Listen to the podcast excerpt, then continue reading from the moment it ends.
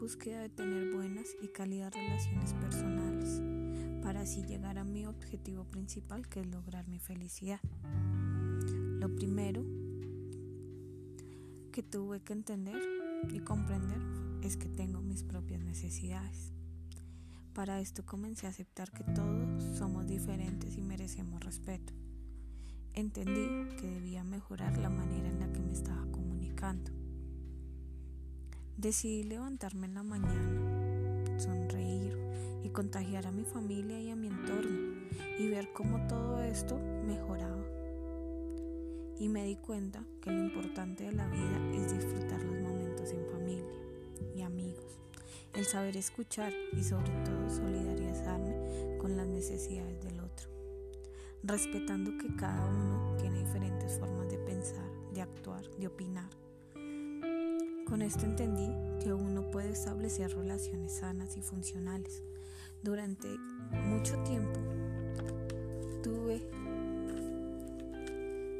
que dejar a un lado las relaciones por, los miedos y los temores que sentía al momento de relacionarme.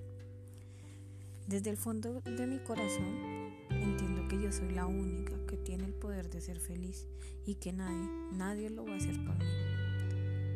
Cuando sentí el poder que tuvo la decisión en mí, vi cómo poco a poco se vencían esas barreras de miedo, que durante muchos años crecieron y seguramente se apoderaban de mí.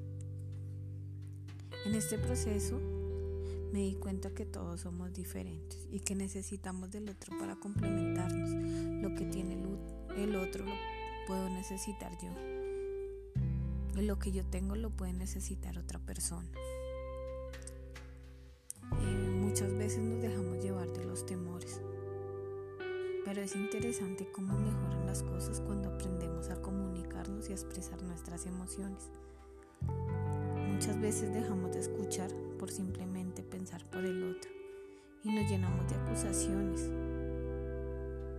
y, y pensamos como el otro y nos llenamos de temor y es necesario aceptar las diferencias.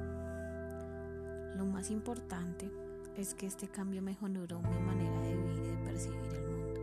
Siento que cada mañana, con una sonrisa, se mejora el ambiente y con escuchar puedo servir al otro. Soy agradecida con lo que Dios y la vida puso en mi camino. Valoro cada personita que se cruza en este camino y sobre todo soy agradecida con esta carrera que Dios me dio para estudiar. En esta cátedra de la felicidad pude entender que no estaba haciendo las cosas bien. Y que debo poner en práctica cada clase, cada